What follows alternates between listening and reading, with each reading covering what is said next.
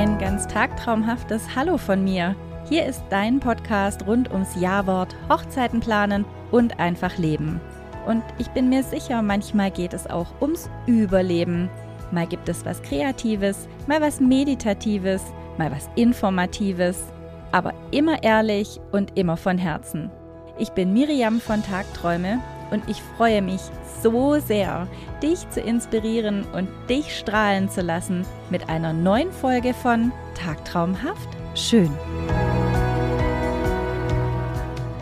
Hallo alle miteinander, schön, dass ihr wieder da seid. Heute geht es um die Traumlocation, ob es sowas überhaupt gibt und welche das denn ist und ob man das so überhaupt sagen kann und ob alle wohl die gleiche Location eine Traumlocation ist. Ah, ja, äh, schwierig. Also mich fragen ja so viele, Miri, was denkst du, was ist denn deine Lieblingslocation und wo würdest du denn gerne heiraten? Ich verrate es euch. Mein wirklich absoluter Traum wäre, auf einer Berghütte zu feiern oder vielleicht meine Silberhochzeit, ist ja nicht mehr so lange hin, auf dem Berg in der Hütte zu feiern mit tollen Blumen, einer geilen Band oder einem DJ, tollen Leuten. Schnee, Sommer wäre eigentlich egal, aber cool muss es sein. Also das wäre für mich, wo alle sagen, oh, auf dem Berg, oh, äh, auf gar keinen Fall. Ich will lieber ans Meer oder ein Schloss oder eine Scheune. Und da haben wir es schon, nur weil ich das toll finde und gigantisch finde und weil ich mir das so gut vorstellen könnte, eben auf dem Berg zu heiraten, muss das noch lange nicht bedeuten, dass das das Nonplusultra ist für alle anderen auf dieser Welt. Ganz im Gegenteil. Und genau aus diesem Grund, weil eben jeder eine andere Meinung hat, ist es tatsächlich so, dass es die unterschiedlichsten und coolsten und tollsten Locations gibt, und was soll ich sagen? Jeder findet sein Ding, jedem Tierchen sein Pläsierchen und jeder ist total glücklich, wenn er seine seine Traumlocation gefunden hat und nicht die Traumlocation. Jetzt ist es ja so, dass sogar eine Scheune traumhaft sein kann, wenn man die Scheune zum Beispiel vom Opa hat und da Lichterketten reinhängt und Lampions und Kronleuchter und was weiß ich, einen Aufwand betreibt, natürlich, kann das fantastisch sein. Das kann mega sein. Und ich möchte hier in dieser Folge wirklich damit aufräumen, dass man nur königlich in einem Schloss heiraten kann oder in einem wahnsinns teure, teuren, stylischen Hotel. Wichtig ist wirklich nur, was ihr draus macht ob die Location zu dir und deinem Partner, zu deiner Partnerin passen, zu deinem Herzensmensch oder eben nicht. Oder ob es nur so eine Notlösung ist oder ein Kompromiss, weil man nichts anderes gefunden hat oder weil das Datum schon festgestanden hat. Oder, oder, oder. Anderes Thema. Wir bleiben heute bei der Traumlocation als solche. Also ich gehe mal davon aus, dass sicher jede Braut schon mal auf Insta und Pinterest unterwegs war und sämtliche andere Kanäle auch von oben bis unten durchgegangen ist und nach Locations im Internet gesucht hat. Jetzt ist es natürlich so, dass es traumhafte Schlösser gibt mit wallenden Samtvorhängen, mit riesengroßen Kronleuchtern, überall Massen an Blumen, am besten ganze Berge und Bögen und Tische voll. Und dann schwebt noch was von oben. In der Mitte steht noch ein Springbrunnen und daneben steht ein Champagnerturm. Und draußen zum Sektempfang gibt es noch ein gigantisches Pagodenzelt mit Orientteppichen und womöglich noch eine Pampasgraswolke, abgestimmte Möbel und zu allem dazu kommt noch die Braut in der Pferdekutsche vorgefahren. So. Wie soll ich sagen? Das ist schwierig. also machbar ist alles tatsächlich, ist überhaupt kein Thema. Wir können auch Schweine vor eine Kutsche spannen, das ist nie das Thema. Aber da ist so ein kleines Problem mit dem Budget. Und es ist halt einfach eine Sache, also ich gehe ja von uns aus, wenn wir eine tolle Hochzeit haben, wenn wir eine tolle Deko stellen, wenn wir ein tolles Style-Shoot haben, dann posten wir natürlich auch die geilen Bilder, ist ja logisch. Wir posten ja nicht, wenn da eine Vase mit einer Rose steht und das im Sportheim stattfindet. Das machen wir natürlich auch und das ist auch toll. Das ist mega. Aber verkauft sich halt nicht so gut wie eben das perfekte Schloss mit Springbrunnen und Champagnerturm. Weil wir das alle natürlich gerne sehen und in dem Moment werden ja auch unsere innersten Wünsche freigesetzt. Soll ich euch was sagen? Das deprimiert euch nur. Lasst sowas. Euch werden die Bilder natürlich über den Weg laufen, aber hängt euch nicht daran auf, haltet euch nicht daran fest und vor allem nicht an der Vorstellung, dass das überhaupt kein Problem ist und dass das schon irgendwie wird. Wenn ihr ein Budget für euch festgelegt habt, dann versucht das einzuhalten und versucht solche Bilder und so schwer das euch auch fällt, einfach weiterzuwischen und nicht nachzutrauern. Jetzt ist es so, dass wir jetzt dieses perfekte Schloss inszeniert haben und man denkt darüber nach und auch als Kind, ach Gott, wie man sich's gewünscht hat, in einem üppigen Kleid und Pferdekutsche und da steht der Traummann und die Sonne scheint und alle Gäste sind schick angezogen und ach Gott, schöner kann's ja gar nicht sein. Und man beschäftigt sich jetzt realistisch damit und es macht puff und der Traum platzt, weil das Schloss gibt es nicht. Die Verwandtschaft sieht wohl auch nicht so aus wie im Film die Pferdekutsche ist nicht da und überhaupt hat man auch keine 85.000 Euro eingeplant für seine Hochzeit, sondern ein bisschen weniger vielleicht. Jetzt würde ich dir empfehlen, dass du dich mit deinem Herzensmensch hinsetzt, das Internet beiseite lässt und ihr euch wirklich Gedanken macht, was wünsche ich mir? von ganzem Herzen, was setzt diese Location voraus? Bleiben wir mal beim Schloss. Ein Schloss wäre toll, muss man natürlich suchen. So viele Schlösser gibt es dann auch nicht, die das anbieten. Aber Achtung! In Schlössern, Burgen und sonstigem gibt es wahnsinnig strenge Auflagen und extremst hohe Kosten. Passt da wirklich auf. Sind es Raum mieten oder ist da alles schon mit drin? Was kommt da alles dazu? Dürfen wirklich alle Räume genutzt werden, die ihr da anschaut, oder habt ihr nachher einfach nur einen Kellerraum und das Schloss ist zwar super schön, aber euer Raum, in dem ihr heiraten dürft, der ist vielleicht gar nicht so toll. Oft gibt es in Schloss, Schlössern und Burgen so Seitenräume, wo geheiratet werden darf, weil im normalen Schlossbetrieb Führungen stattfinden und sowas. Die machen das nicht zu. Und wenn die das zumachen, oh Gott, dann will ich die Kosten gar nicht wissen. Also bedenkt viele, viele Sachen. Im Schloss heiraten ist super. Und wenn, ach, Sissy-Filme, ich liebe Sissy-Filme. Auch so eine Traumvorstellung. So möchte ich mal heiraten, wie die Sissy geheiratet hat. Mhm. Aber genau das meine ich. Das ist heutzutage so fast nicht mehr möglich. Es gibt Villen, es gibt äh, auch in Stuttgart oben Schloss Solitude. Heiratet man tatsächlich in dem Schlosskomplex ist aber auch nicht für jeden Geldbeutel. Und nochmal, es gibt strenge Auflagen, es gibt ein, eine streng, strenge Zeitrichtlinie, was man darf, was man nicht darf.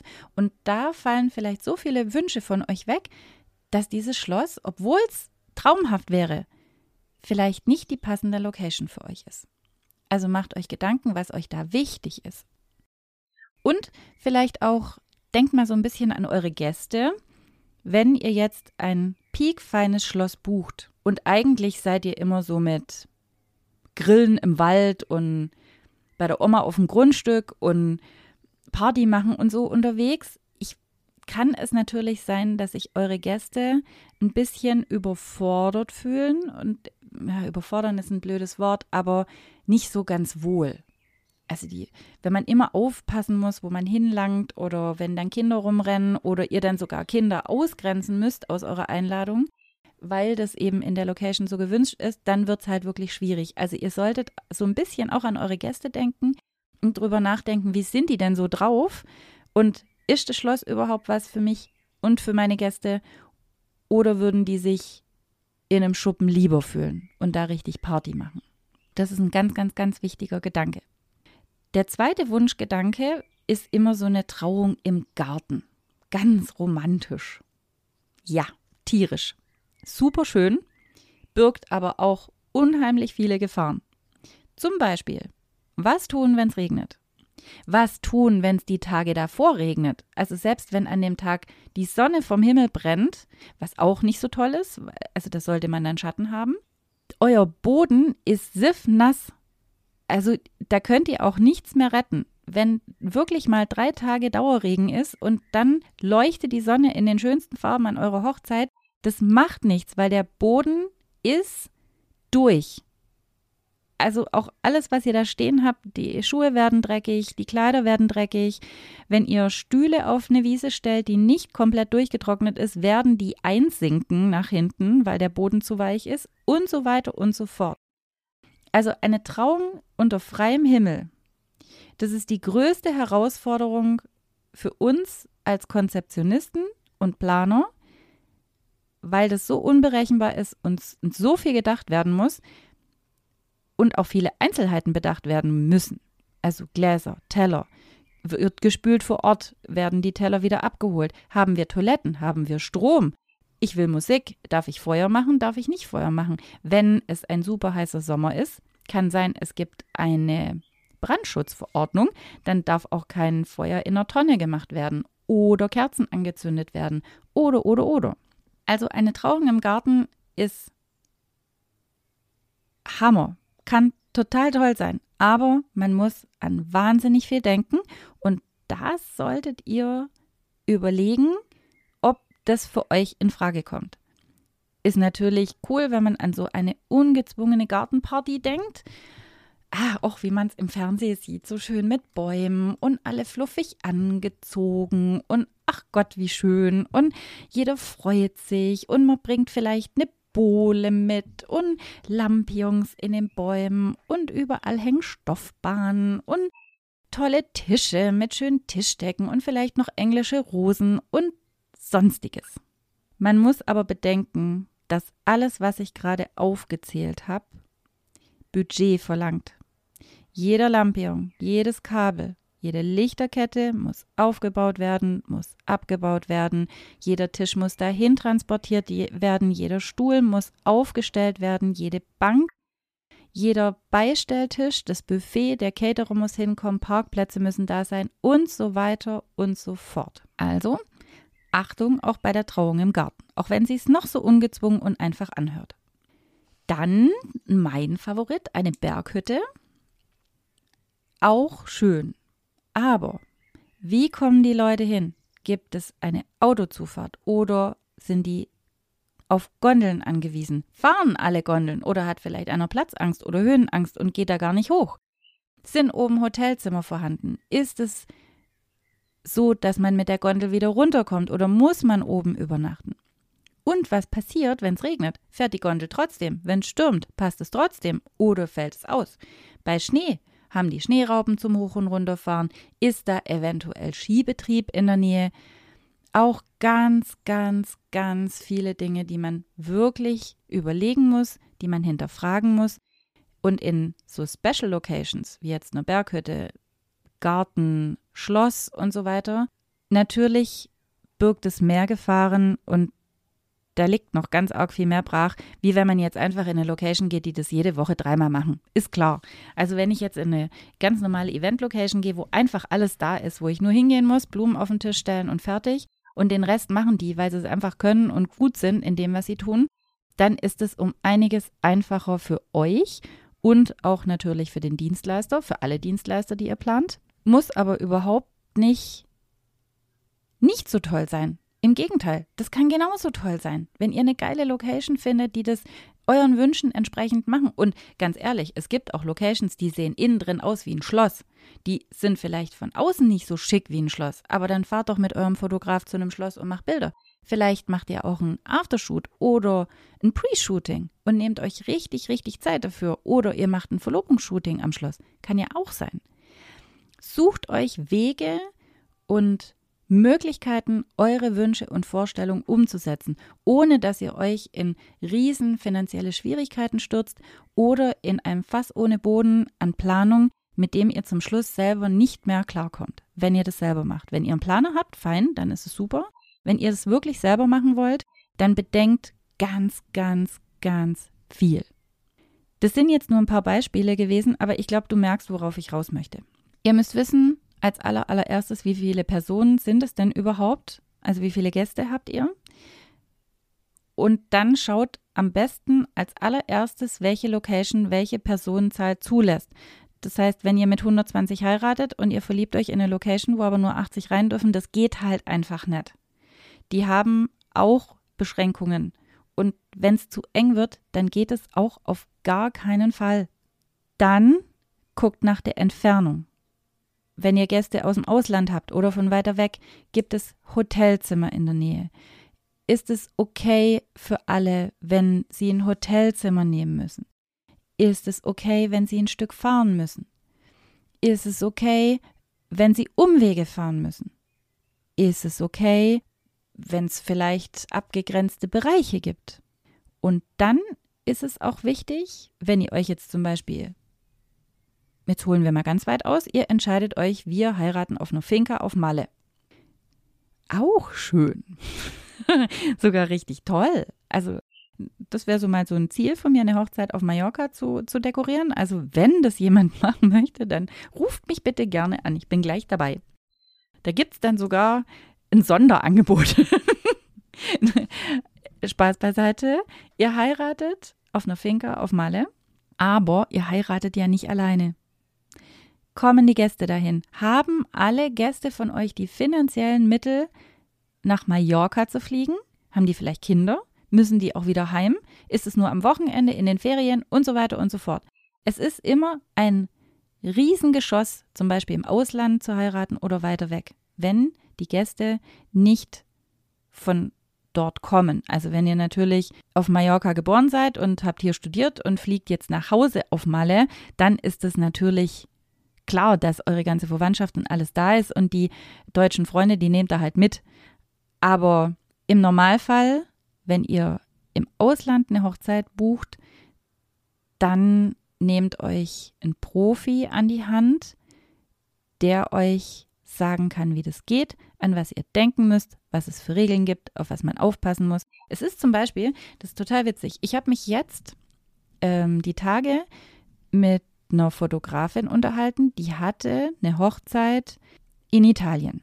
Und da war es so heiß, dass die dreimal die Floristik gewechselt haben. Also alles komplett weg. Also zuerst war Floristik drauf, dann um zwei mittags haben die, die das erste Mal komplett die Blumen alle gewechselt. Identisch, aber alles gewechselt. Dann wieder um fünf und dann war die Abenddeko da. Das ist irre. Aber klar, die Blumen verbrennen hatten wir hier auch schon. Äh, in Ludwigsburg war es mal so heiß, da mussten wir alle Kerzen wieder einsammeln, weil die im Glas geschmolzen sind und die Blätter von den Blumen hatten außen schon so schwarze Ränder, weil die Sonne so stark gescheint hat und so heiß war, dass die Außendeko nach zehn Minuten einfach kaputt war.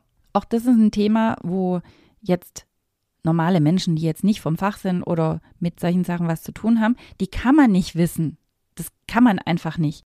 Dafür gibt es dann, wie gesagt, Spezialisten oder Planer, die sowas für euch umsetzen können und euch auch darauf hinweisen können, dass es da eventuell Probleme geben könnte, wenn man eben in der Toskana im Hochsommer auf einem Hinterhof mitten im Hinterland heiratet, wo es halt mal kurz in der Sonne 50 Grad haben kann. Deswegen, diese Traumlocation-Geschichte. Ja, es ist und bleibt schwierig. Gebe euch da einfach nur eins mit. Es gibt nicht die, die eine perfekte Location. Für jeden von, von euch ist es was anderes. Und das solltet ihr auf jeden Fall beherzigen. Macht euch ohne Internet, ohne soziale Medien ein Bild, wie ihr gerne heiraten würdet. Wie sind eure Gäste? Wie sind eure Familie? Wie wird es ein tolles Fest? Wenn sich keiner wohlfühlt, dann wird die Stimmung ja bescheiden. Wenn sich alle wohlfühlen, dann wird es großartig. Und dafür brauche ich dann wieder kein Schloss. Also für euch selber einfach versuchen zu fühlen, was ihr wollt. Nicht, was ihr denkt oder utopische Träume träumen und nachher enttäuscht sein, sondern fangt doch ganz klein an mit kleinen Sachen. Was ist mir wichtig? Und wenn es der Straßkronleuchter ist, dann leiht ihn euch dazu. Den könnt ihr überall reinhängen. Das macht gar nichts aus. Man kann alles pimpen, man kann alles umstylen, man kann die Deko anpassen und, und, und. Lichterketten aufhängen, Ballons aufhängen, Blumenbögen machen. Vielleicht ist die Location billiger, dann habt ihr richtig viel Geld für, für ganz andere tolle Sachen. Also denkt einfach gut drüber nach. Und kommt bitte mit dem Herz zu einer Entscheidung. Und zwar mit eurem Herzensmensch.